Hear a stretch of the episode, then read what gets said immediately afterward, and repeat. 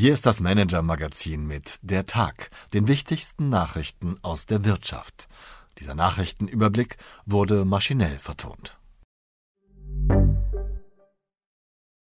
Zukunftsprojekte und ein Zeitschriftensterben. Liebe Leserin, lieber Leser. Henrike Remzma, Tochter aus dem Hamburger Tabakclan, ist derzeit häufig auf ihrer Großbaustelle am Templiner See unterwegs.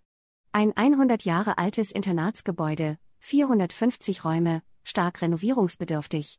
Ein europäisches Internat will sie dort errichten, ein Ort, an dem die Europäerinnen und Europäer von morgen ausgebildet werden. Für das rund 100 Millionen Euro teure Projekt muss sie einen zweistelligen Millionenbetrag noch selbst auftreiben.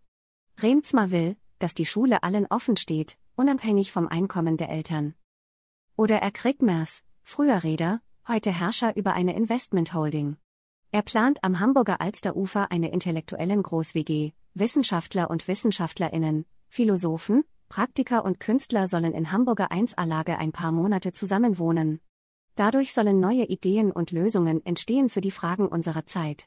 Oder Tobias Merkle, Sohn des verstorbenen Multimilliardärs Adolf Merkle, seit ein paar Jahren baut er sogenannte Hoffnungshäuser, in denen geflüchtete Familien Tür an Tür mit Deutschen wohnen. Remzma, Rickmers und Merkle stehen für eine Reihe von Multimillionären, die der Polikrise etwas entgegensetzen. Sie bauen geschützte Orte und laden Menschen dorthin ein. Während die Fronten innerhalb der Gesellschaft wieder scharf gezogen werden, halten diese Philanthropen mit Millionenprojekten dagegen. Sie verdanken ihren Wohlstand jener stabilen Nachkriegsordnung, die jetzt in Gefahr ist.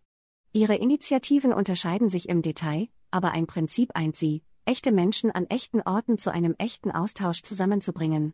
Wie das funktioniert, hat unsere Kollegin Sonja Banze recherchiert, wie reiche Stifter die Welt verbessern. Die Wirtschaftsnews des Tages. RTL streicht 700 Jobs bei Gruner und Jahr. Der Medienkonzern Bertelsmann will in seinem Zeitschriftensegment um den früheren Verlag Gruner und Jahr rund 700 der 1900 Stellen streichen. Kernmarken wie Stern, Brigitte oder Geo sollen bleiben, doch zwei Drittel aller bisherigen Zeitschriften werden entweder verkauft oder eingestellt. Bertelsmann-Chef Thomas Rabe hatte vor nicht einmal 18 Monaten die Zeitschriften in die Bertelsmann-Fernsehtochter RTL integriert und steht nun vor den Trümmern seines eigenen Plans. Welche Titel bleiben und wie es bei Gruner und Jahr weitergeht, lesen Sie hier. Thomas Rabes Operation Papierkorb. Siemens Energy schreibt 600 Millionen Euro Verlust. Die Windkrafttochter Siemens Gamesa belastet erneut die Quartalsbilanz von Siemens Energy. Immerhin verbuchte der Gesamtkonzern bei den Aufträgen einen Rekordwert von fast 100 Milliarden Euro. Siemens Energy plant, das Windkraftgeschäft um die Tochter Gamesa von der Börse zu nehmen. Indischer Multimilliardär Adani verschafft sich Luft, seit Tagen stehen die Aktien aus dem Firmenimperium von Gautam Adani stark unter Druck. Nun verschafft sich der indische Milliardär, der zu den reichsten Menschen der Welt zählt, mit der vorzeitigen Rückzahlung eines Milliardenkredits etwas Luft. Doch der Kampf mit dem US-Leerverkäufer Hindenburg Research, der Adani unter anderem Korruption und Geldwäsche vorwirft, ist noch lange nicht ausgestanden. Was uns sonst noch beschäftigt hat? Googeln Sie noch oder chatten Sie schon, haben Sie von dem Chatbot ChatGPT bereits eine Rede zu einem beliebigen Thema erstellen lassen? Oder haben Ihre Kinder den Versuch gestartet, die Hausaufgabe, die wichtigsten Künstler des Expressionismus per Chatbot-Anfrage zu erledigen? Fakt ist, der Hype um den auf künstlicher Intelligenz basierenden Textroboter führt dazu, dass zahlreiche Tech-Konzerne nun ihre eigenen Versionen von ChatGPT ins Rennen schicken. Der Google-Mutterkonzern Alphabet will in den kommenden Wochen eine Software namens BART auf den Markt bringen. Der chinesische Google-Konkurrent Baidu will im Frühjahr einen Chatbot namens Ernie starten. Für die Risikokapitalbranche könnten die ersten Anwendungen von künstlicher Intelligenz auf dem Massenmarkt zum nächsten großen Ding werden. Das Rennen hat begonnen, schreibt der Risikokapitalgeber Sequoia Capital in einer Studie.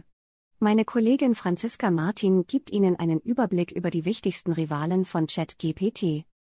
Auch introvertierte Menschen haben Aufstiegschancen. Wer gern auf andere Menschen zugeht und im Mittelpunkt steht, hat es leichter im Job.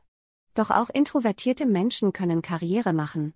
Das zeigen Antonia Götsch und Astrid Meyer in unserem Führungspodcast Team A anhand prominenter Beispiele. Hören Sie doch mal rein. Meine Empfehlung für den Abend. Abspalten ist in. Siemens trennte sich von Siemens Energy, aus Daimler wurden Mercedes-Benz und Daimler Truck, Continental brachte die Antriebssparte Vitesco an die Börse. Zahlreiche Unternehmen spalten derzeit Geschäftsbereiche ab und stellen sich mit kleineren Einheiten neu auf. Was früher als anrüchig galt, sei wegen der geopolitischen Dauerkrise jetzt zwingend erforderlich, meint unser Kolumnist Christoph Seibt. Er nennt vier Gründe, warum Investoren und Geschäftspartner jetzt klare Konzepte und einen möglichen Carve-out bevorzugen. Herzlich, Ihr Kai Lange. Dieser Text wurde maschinell vertont. Wir freuen uns über Ihr Feedback unter vertonungen at manager-magazin.de.